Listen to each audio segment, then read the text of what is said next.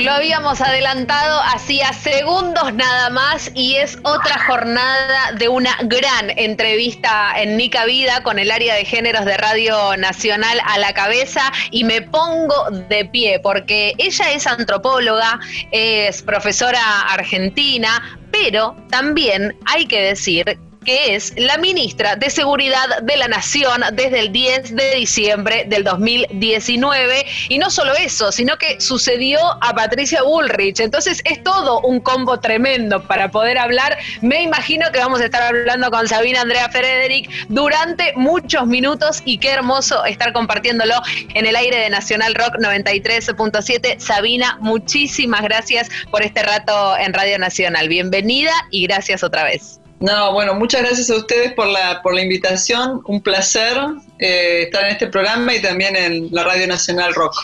Sabes, Sabina, que cuando estábamos investigando a ver por dónde podíamos empezar a charlar y, demás, yo me encargo en, la radio y, puntualmente también en el área de cuestiones que tienen que ver con, lo deportivo y es imposible pensar lo deportivo sin la pata de seguridad, ¿no? Y es imposible pensar lo deportivo sin la pata de seguridad, pero ahora nos dirige una mujer en la seguridad. Entonces me interesa muchísimo que hablemos también de eso y en relación también, bueno, en el marco de, lo que va a ser la, Copa Argentina y, demás, pero puntualmente digo, ¿cómo, ¿cómo una mujer ocupa el área y el Ministerio de Seguridad y cómo se relaciona con los varones que están acostumbrados desde el fútbol a tratar con otros varones, ¿no?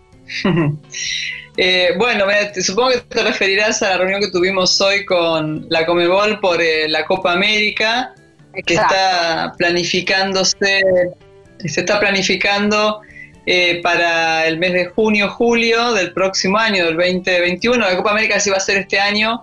Estaba ya bastante organizado y bueno, eh, estamos con la emergencia sanitaria desde marzo, así que se, canceló. Eh, yo debo confesar que tengo una relación con el deporte que no pasa por el fútbol demasiado. no soy, digamos, una futbolera eh, como lo, son muchas otras mujeres, ¿no? Hay que decir que hay cada vez más mujeres eh, que, son apasionadas eh, del fútbol.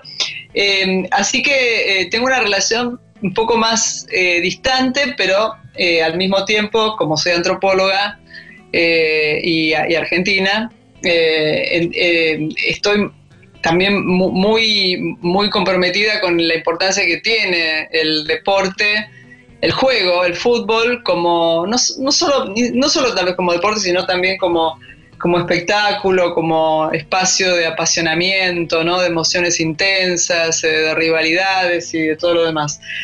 Así que la, la reunión fue una reunión eh, que de alguna manera puso eso sobre la mesa, ¿no? va a ser un, gran espectáculo, tal vez el, más importante el, año que viene, al inicio del, año, bueno, es la mitad del año, pero, pero es probable que, la emergencia sanitaria ceda a partir de marzo, así que este sería el, gran, el primer gran espectáculo. Y lo que en algún sentido eh, acordamos en ese encuentro fue eh, tratar de que sea un, un, ámbito, un espectáculo que, em, que se reconcilie con, proyectos, con deseos, con, con, fiesta, ¿no? con felicidad, con que sea más bien es una fiesta popular y no solo una competencia deportiva, ¿no? que nos, que nos devuelva algo de, de, lo que, bueno, eh, perdimos este año, desde la gente que murió, que bueno, sigue muriendo por, por COVID, hasta todo, todo lo que tuvimos que, dejar de hacer eh, para, bueno, para tratar de salvar la mayor cantidad de vidas. Así que eh, tuvo como un componente diferente la reunión. Eh, hay mujeres en la Comebol, pocas, pero hay. así que, mm, bueno, eso fue un poco el encuentro de hoy. Eh, con, la gente de, la Comebol tratando de eh, encontrar los mecanismos eh, de seguridad, transmitir la seguridad que se da normalmente en los espectáculos deportivos en Argentina y, también la cooperación que va a hacer falta con, Colombia, que va a ser la otra sede, y, también con los países limítrofes que seguramente van a estar deseosos de, ser parte del, evento, ¿no? Porque eh, la mayor parte de los, de los que compiten son equipos de selecciones de los países eh, de América Latina. Sabina, un gusto conversar con vos unos minutos desde Radio Nacional Zapala. Te quería preguntar qué violencias y vulneraciones de derechos observás dentro del ministerio hacia las mujeres policía y también cómo va la aplicación de esta política pública transversal de perspectiva de género. Eh, bueno, nosotros la verdad es que eh, encontramos un, ministerio eh, que antes de la llegada de Bullrich tenía ya una tradición fuerte de políticas transversales en cuestiones de género, que dejó la primera ministra mujer de Seguridad de la Argentina, que fue Nilda Garré, y luego retomó también Cecilia Rodríguez, que fue ministra dos años en los últimos dos años del gobierno de Cristina eh, y que hoy es jefa de gabinete del Ministerio de Seguridad. Nosotros retomamos esas, esas políticas eh, de mm, eliminación de cupos en los ingresos, eh, retomamos la importancia de que las mujeres tengan carreras que se asemejen a las de los varones, eh, en donde mm, el rendimiento intelectual, psicofísico, eh, se establezca a partir de estándares eh, comunes o ligados a, la función que, se cumple para que las mujeres no sean discriminadas en sus oportunidades. también estamos trabajando, nosotros creamos una subsecretaría de Derecho, Bienestar y Género en el Ministerio, esa subsecretaría tiene a su vez una, dirección de género eh, y trabajamos eh, en, las maternidades, sobre las maternidades. La semana pasada justamente se hizo eh, un encuentro del cual participaron mujeres de las fuerzas para reflexionar sobre la cuestión de la maternidad, que como, bueno, dos días antes del Día de la Madre, que como sabemos es un digamos, es un universo de sentidos y prácticas eh, que con mucha frecuencia se convierten en, limitaciones subjetivas, ¿no? Para, las mujeres en sus desempeños profesionales y también eh, muchas veces operan como limitantes eh, que, digamos, imponen los varones, ¿no? la mujer que es madre, que tiene que tomar licencia, que se retira del trabajo, que todo eso es como una especie de, problema ¿no? para, para, los, para los varones y también para las mujeres. Em, y eh, se convierte también en una limitante para, para quienes ejercen eh, el, lugar de, de policía, gendarmes, prefectas. Eh, entonces, el trabajo sobre la cuestión de la maternidad para nosotros es clave para despejar la cuestión de, de, la culpa, ¿no? que es tan fuerte como sabemos quienes somos madres y tenemos que además ejercer una, profesión, eh, pero sin quitarle tampoco la importancia ¿no? a, esa, a ese rol, que es uno entre muchos otros roles que puede tener una, mujer. Eh, y también trabajamos con la cuestión de las feminidades y las masculinidades. Eh, hay, se han hecho talleres de masculinidades con, al interior de, la, de las fuerzas Estamos trabajando muchísimo con el Ministerio de las Mujeres eh, y con, el Ministerio de, Justicia, eh, no solo hacia adentro, sino también hacia, hacia afuera, con todo el tema de violencia de género y, femicidios. Pero el trabajo hacia adentro para nosotros es clave. Nosotros entendemos que el trabajo, la perspectiva de género, eh, y, por supuesto que está dirigida a cuidar y mejorar eh, el, ambiente y el desempeño de las mujeres y hacerlas, a reconciliarlas ellas también con lo que hacen y a reconciliarse en las relaciones con los varones dentro de, las fuerzas y entre las mujeres también. Pero también creemos que eso eh, contribuye al modo en que mujeres y varones hacen su trabajo eh, en, el servicio cotidiano hacia, hacia los ciudadanos, hacia la ciudadanía, ¿no? Así que no hay, no hay una desconexión entre un, una dimensión y, la otra. Eh, bueno, hay, digamos, esas son las, como las líneas más, más importantes de, trabajo, ¿no? Que, sintetizando que tienen que ver con el ingreso, con la carrera, eh, con, la, con, el ejercicio de la, de la maternidad, con las diferentes feminidades y masculinidades y el desacople respecto del desempeño profesional o al revés, la importancia de que la profesión de policía recupere esas diversas eh, posiciones de género en, el trabajo cotidiano. Eh, vos tenés una tesis doctoral sobre peronismo eh, además dieron el Premio Nacional de, Cultura por un ensayo sobre las Fuerzas Armadas y el Estado Democrático. Venís investigando mucho como, investigadora del CONICET la violencia en la Argentina. Em, hay muchos desafíos por delante en relación a eso. ¿Cuál pensás vos en, virtud a todo ese análisis que ya venís formándote en tantos años de investigación? Para cambiar un poco esta matriz de violencia, ¿no? Todavía hay muchas armas circulando, todavía se, sostienen mucho las narrativas sobre la violencia. Em, ¿Qué desafíos encontrás ahí para ir desarmando la sociedad y desviolentizando un poco la sociedad eh, en el contexto de la Argentina con toda nuestra historia, ¿no? De violencia política tan, tan fuerte y tan presente. Sí, em, bueno, mi trabajo eh, tanto sobre las Fuerzas Armadas como sobre las policías, porque el, libro que mencionaste sobre peronismo es el Buenos Vecinos, Malos Políticos. Eh, es un libro más sobre la conformación de una clase política después de, las dictaduras, ¿no? cuando ya no hay más violencia, ¿no? para dirimir eh, diferencias.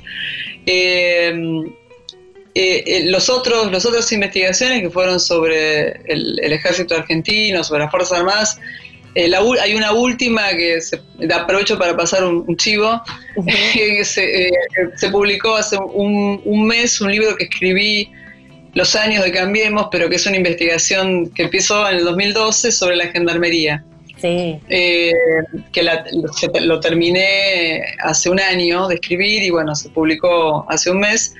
Eh, esos son eh, trabajos que de alguna manera retoman distintas áreas de los espacios de la Argentina. El de las Fuerzas Armadas diría que es un espacio que se democratizó profundamente, ¿no? Eh, en Argentina es un ejemplo, en América Latina, de lo que se puede hacer con, las Fuerzas Armadas, luego de, bueno, de la, de la dictadura trágica que tuvimos, ¿no? nosotros. Eh, y pero, de esa matriz también, ¿no? Del rol de las Fuerzas Armadas, como decís, durante tantos años gobernando y decidiendo.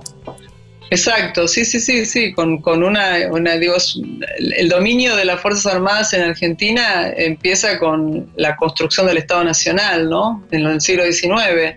Eh, se va interrumpiendo por épocas. Eh, pero sabemos que, esas épocas de gobiernos democráticos duraron pocos años eh, y recién en el año 83, 84, diría que en el año 89 es, cuando se empieza a vislumbrar un horizonte de, vida republicana y democrática de largo plazo.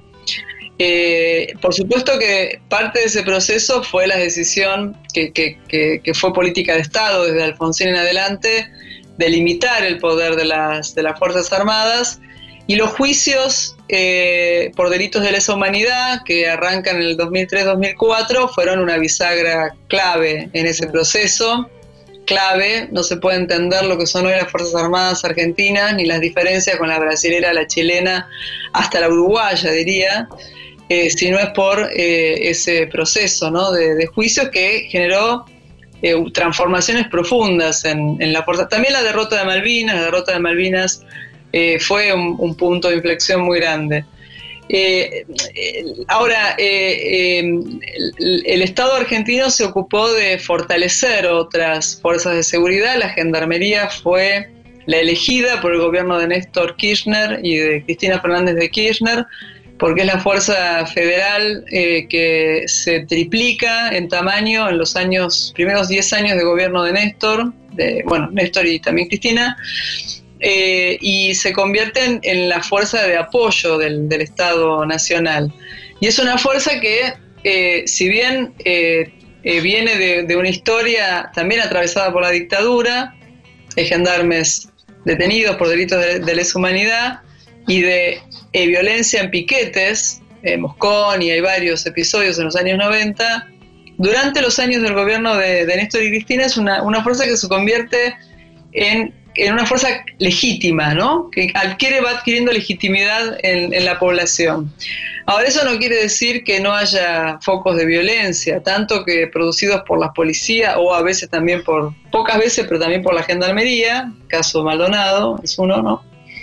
Eh, eh, pero, pero pocos. Hay que decir que la Gendarmería es una de las fuerzas que menor cantidad de hechos de violencia institucional registra. Pero sí vemos que, y esto es algo novedoso, eh, vemos en estos meses eh, donde, bueno, tuvimos la verdad que una situación completamente inédita, ¿no? Por, la necesidad de reestructurar el sistema de salud en Argentina por el COVID, que la apertura, la flexibilidad, las flexibilizaciones que se van produciendo en el aislamiento, eh, vienen generando eh, un incremento de, o por lo menos tiene una correlación con el incremento de, la violencia, ¿no?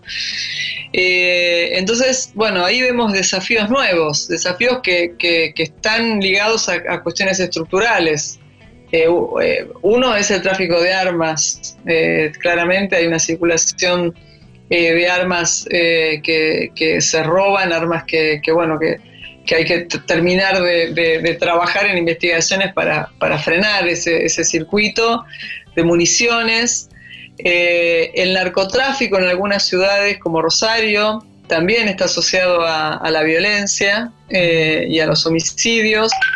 la violencia contra las mujeres también, ¿no? Es, algo que se, eh, hemos visto que se, se, ha venido potenciando en estos meses y bueno, son desafíos nuevos eh, que, bueno, estamos eh, tratando de, encontrar eh, los mecanismos para, ir, bueno, sobre todo salvar vidas, ¿no? Me parece que es el delito contra la propiedad es, por supuesto, un delito que hay que perseguir, pero también y fundamentalmente aquel que atenta contra la vida de la gente. Sí, señora, sí, señor. Esta conversación continúa porque esto casi, casi que podría llegar a durar horas y horas eternas, pero para que no dure tanto y también para, ¿por qué no amenizar esta tarde-noche? Música.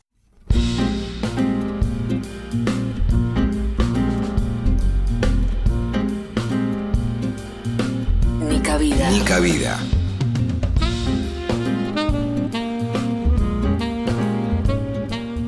Estamos hablando con Sabrina Frederick, ella es la ministra de Seguridad de la Nación. Y Sabrina, vos hablabas de eh, estas nuevas eh, situaciones que plantea la pandemia, ¿no? Bueno, y el ministerio en mayo, junto con otros ministerios, elaboró un nuevo protocolo de actuación para los casos de violencia por motivos de género, que entre otras cosas, bueno, hace que el personal policial tome la declaración en el lugar y demás. Yo te quería preguntar si ustedes evalúan a partir de esta experiencia, eh, digamos, mantener algunos de, estos cambios que hicieron cuando se termine la pandemia. Sí, sí, no, sin duda. Ese, es un ejemplo de algo que, trabajamos eh, apenas arrancó eh, la emergencia sanitaria con, con Elizabeth Gómez Alcorta y con la ministra Lozaro de Justicia eh, para primero evitar eh, las muertes violentas o prevenir las muertes violentas de, mujeres, las violencias extremas de mujeres y un protocolo que unifique las, las denuncias, la toma de denuncias eh, a mujeres que son víctimas de, violencia. Ese protocolo se difundió a través del Consejo de Seguridad Interior, que es el órgano que eh, en el que intervienen las, provincias eh, dentro del sistema de seguridad nacional y esa difusión está justamente pensada para, para que sea algo que permanezca en el tiempo y que sea además tomado, por supuesto ahí las provincias son invitadas ¿no? a tomar ese, ese protocolo de denuncias, pero la idea es, por supuesto, seguir, seguir trabajando en eso, porque si bien nosotros lo que, lo que yo estoy mencionando es que ha habido un incremento en esos, en esos hechos, eh, la violencia estaba también antes, no es que es un fenómeno nuevo, ¿no? se ha incrementado. Así que sí, sí, esa es una tarea que, vamos a seguir haciendo.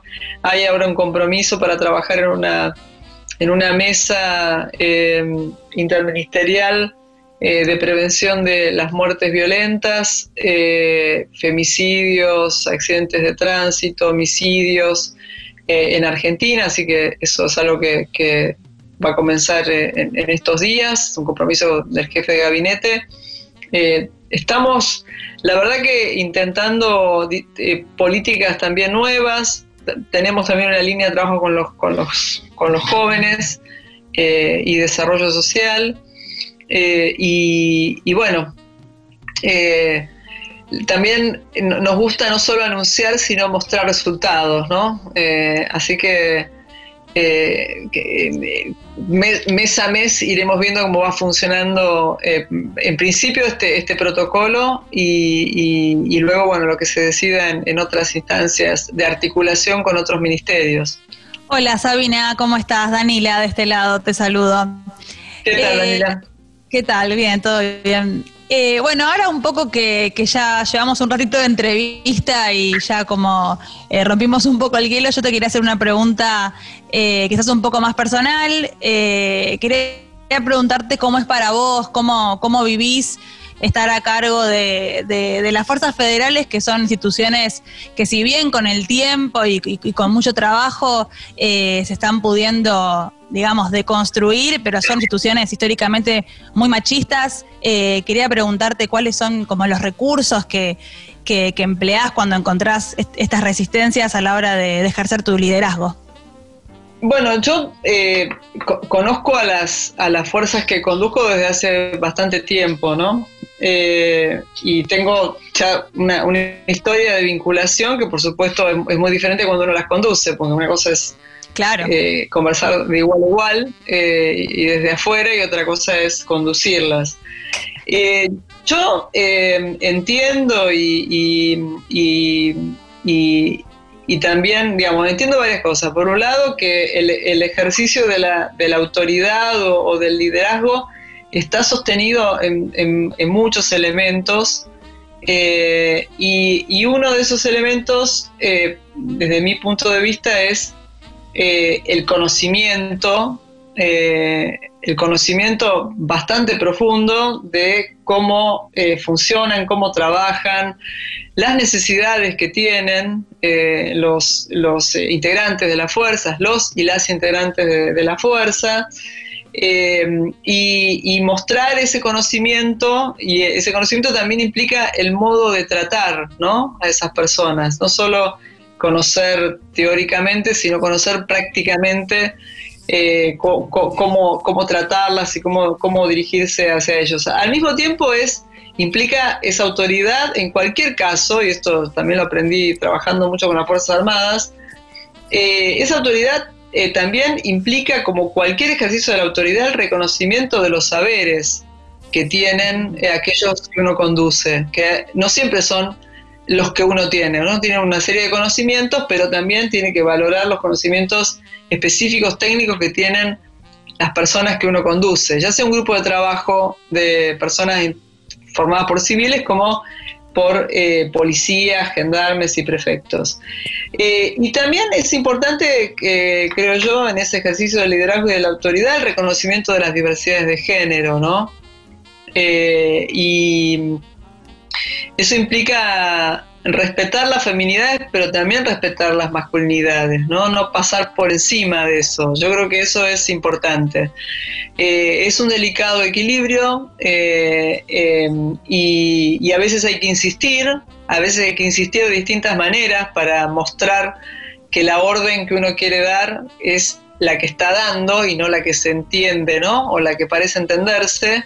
Eh, y no, digo que sea fácil, eh, pero funciona mucho más por el, por el, bueno, por, la insistencia a veces, eh, por también hay, momentos en los que, por supuesto, que hay que, hay que, hay que no, imponerse despóticamente, sino, bueno, dejar en claro que uno tiene eh, también la, capacidad obviamente de aplicar sanciones. Eh, voy a dar un ejemplo, el, trabajo que hicimos eh, con la investigación disciplinaria del operativo que terminó con la muerte de Santiago Maldonado, eh, esa orden que yo doy de que se haga la investigación que no se había hecho, eh, y, la y bueno, y el resultado que, que, nos permite a nosotros hacer una denuncia penal contra Nocetti, contra el jefe de la Gendarmería del momento, también es una demostración de que uno tiene la capacidad tanto de reconocer saberes, escuchar, dar órdenes en un sentido,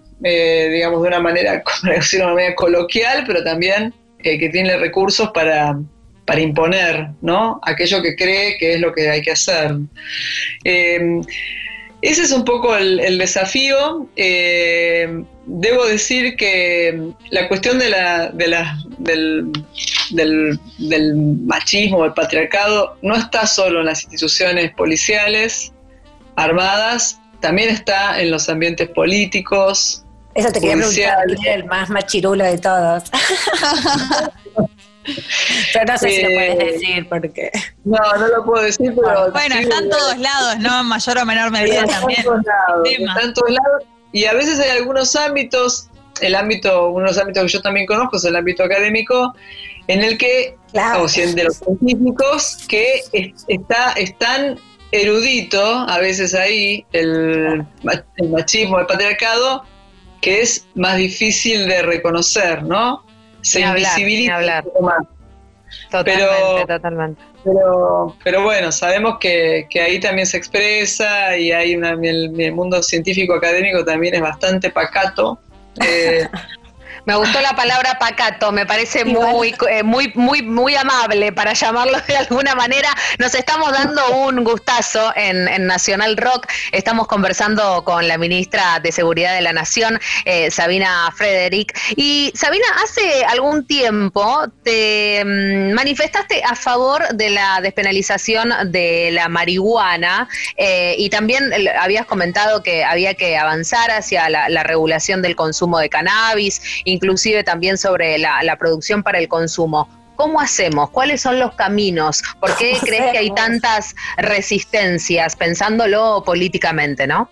Bueno, yo creo que hay, se ha avanzado bastante en Argentina con la regulación del cannabis medicinal y para uso científico. Eso ha sido, es una ley que tiene sus cuestionamientos, una reglamentación eh, también que tiene muchos cuestionamientos, pero se, ahora ya se ha avanzado en una nueva reglamentación que está pronta a salir. A mí me parece que ese, es, un, es un gran avance, eh, que creo que va a tener efectos eh, en, otros planos de la discusión.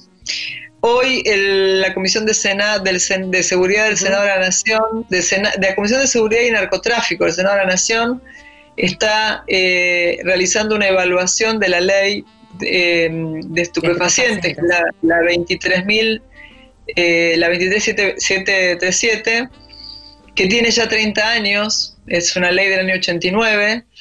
Eh, claro, otro mundo, un momento en el que nosotros le mostrábamos los datos a la Comisión de, Seguridad del Senado, eh, la cantidad de, de hechos eh, de infracción a la ley 23737 en el año 2001 era, fue 15.000. En el año 2019 fue 98.000. Es decir, todo empeoró, ¿no? Todo empeoró. Hay más, más procedimientos porque hay el mercado más grande, porque hay más consumidores según la encuesta de Cedronar. Entonces, lo que me parece que, la, la, decisión de la Comisión del Senado de Seguridad y Narcotráfico es muy importante, porque están los senadores ahí discutiendo viendo cuál fue el resultado de esa ley. Y a mí me parece que la, Argentina va a ir encontrando el espacio para, darse una mejor ley que, digamos, que, persiga al, al, a las grandes organizaciones que trafican eh, drogas que son eh, realmente muy, muy malas para, la salud. Las fuerzas federales vienen decomisando cargamentos de marihuana de 10.000 eh, kilos eh, durante todos los meses de, lo que va de nuestra gestión. y, y que no persiga, digamos, al, al, consumidor, que es lo que ha venido ocurriendo, eh, y es porque, digamos, que no lo haga porque esa persecución sabemos que no redunda en un beneficio para, para la salud del consumidor, ¿no? Eh, que haya políticas sanitarias de atención a la adicción, en fin, la Argentina necesita invertir en, en también en el cuidado, ¿no? De, la, de las personas y no solo en, el, en una política prohibicionista. Yo pienso que, la Argentina eh, se tiene que dar el espacio para discutir seriamente el tema eh, y, creo que están habiendo pequeñas, podríamos decir, iniciativas en lugares importantes como es el Senado, eh, que yo creo que van a ayudar a ir en esa dirección. Sabina, quería preguntarte acerca de una eh, declaración que hiciste en el momento de tu asunción, algo de eso mencionabas recién también, que tiene que ver con fortalecer la investigación criminal. ¿Cómo está el Ministerio en ese sentido? Sí, nosotros eh, llegamos al Ministerio de Seguridad, eh, digo esto porque es importante, con un grupo que hoy forma parte del gabinete, que venía trabajando en los equipos del Frente de Todos durante todo el año, y habíamos definido como una prioridad eh, el, desarrollo de, la investigación criminal, es decir, eh, el fortalecimiento de las capacidades de las fuerzas federales, que nosotros, que bueno, conduzco, son 90.000 aproximadamente, en eh, herramientas que permitan avanzar en, investigaciones que, apunten básicamente a desactivar organizaciones criminales que en la Argentina, debo decir, se, se, manifiestan eh, no como cárteles, ¿no? Al estilo mexicano, sino en, en, gran medida como empresas con negocios legales que encubren negocios ilegales, ¿no? Que van desde, eh, bueno, tráfico de mercancías, eh, droga a eh, evasión impositiva o lavado de activos, ¿no? que, combinan distintos tipos de delitos. Nosotros encontramos que, realmente la Policía Federal, la Gendarmería, la Prefectura y la Policía Federal Portuaria tienen personal que está capacitado para hacer buenas investigaciones criminales y aportar a la justicia, porque digamos, la investigación criminal es un eh, derivado de las eh, de los criterios que adoptan eh, los jueces y fiscales en las causas, ¿no? Pero encontramos que, tienen capacidades que por supuesto hay que fortalecer nosotros estamos apoyando esa, línea de trabajo de, las fuerzas y vamos a seguir haciéndolo entre otras cosas con una tarea que nos estamos dando que es la de la reorganización de la Policía Federal Argentina, ¿no? que es una policía que, dejó de prestar el servicio de policía en la ciudad de Buenos Aires eh, y que eh, hace tres años y que tiene eh, todas las competencias para no solo federalizarse de verdad, sino también para fortalecer su, su rol como, como, una policía de, investigación. Así que eso es una de uno de los ejes principales de nuestra, de nuestra gestión encontramos que la gestión anterior no condujo a las fuerzas federales en esa dirección. Se dedicaron básicamente a secuestrar pequeñas cantidades de droga, ¿no? Que eso muestra en flagrancia, es decir, sin ningún tipo de investigación detrás. Te quería preguntar eh, también, Sabina, bueno, nosotras somos todas empleadas públicas y eso que decías un poco de la fuerza de seguridad pensaba en la relación de, de reconocer los saberes, de esa posibilidad de transmitir un proyecto, ¿no? Me parece que eso es algo que es un gran desafío para, para quien que conducir un ministerio tan complejo como ese. Y, sin duda, bueno, vos venís con la experiencia también de la formación en el Ministerio de Defensa, de ser parte de, bueno, de quienes pensaron también la, la formación de, de las personas que están en el ejército, en las Fuerzas Armadas.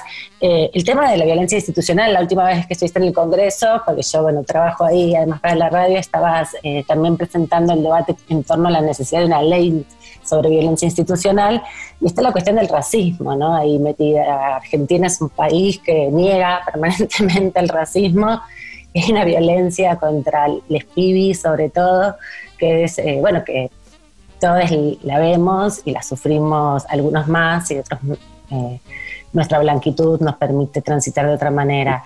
Eh, eso por un lado, charlar un poco sobre eso, cómo pensás vos trabajando, esa forma de transmitir un proyecto que, que supere esa situación de, tanto racismo, por lo menos aportar, y obviamente eso va de la mano del travestiodio que hay también y la travestofobia que, que reina también mucho en este desprecio de clase también, ¿no? Que hay dentro de, de la dinámica social argentina, sobre todo, ¿no? Sí, sí, nosotros eh, eh, recuerdo que hicimos una reunión del Consejo de Seguridad Interior dedicada a la violencia. Hicimos dos, pero una de ellas eh, sobre contra la violencia institucional participó Victoria Donda y fue luego de un episodio que se viralizó de abuso y maltrato y bueno eh, y violencia hacia eh, integrantes de la comunidad con en, el Chaco.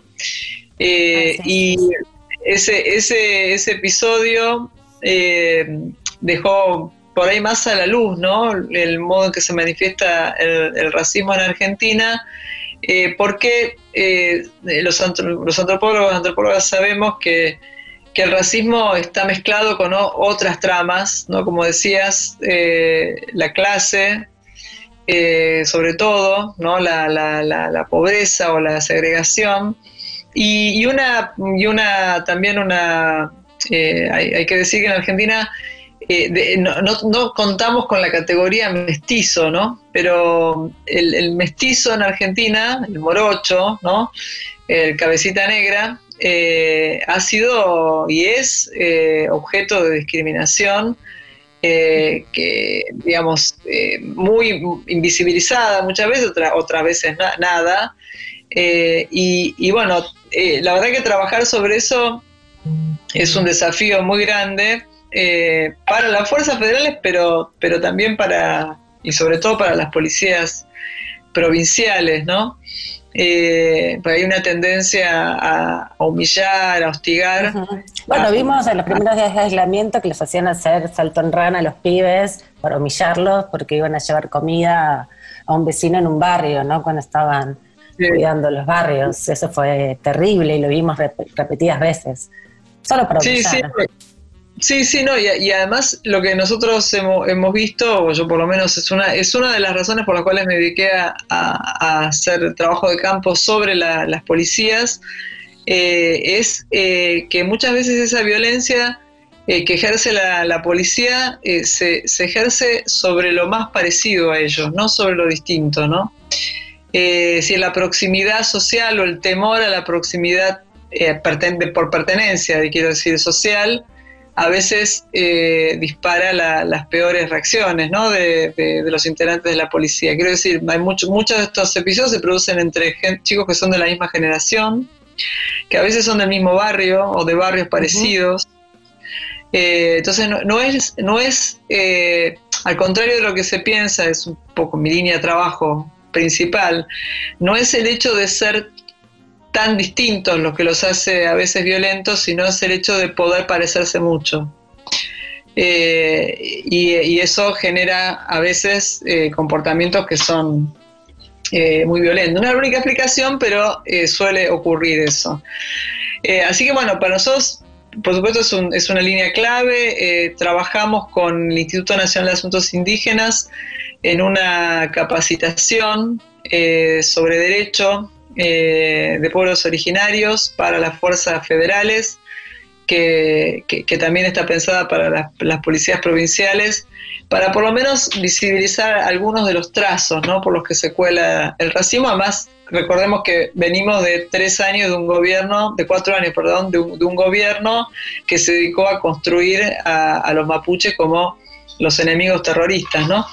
Eh, entonces, también es cierto que hay que despejar o desandar, ¿no? Eh, un, recorrido que, que, tiene raíces más profundas, no empezó en los cuatro años de gobierno de Cambiemos, tiene una historia bastante más larga en la Argentina que, bueno, sobre la cual hay que estar siempre muy atentos. Sabina, el gobierno presentó el programa interministerial del presupuesto que tiene que ver con este etiquetado sobre las partidas que tiene cada ministerio para achicar las brechas de por desigualdad por motivos de género.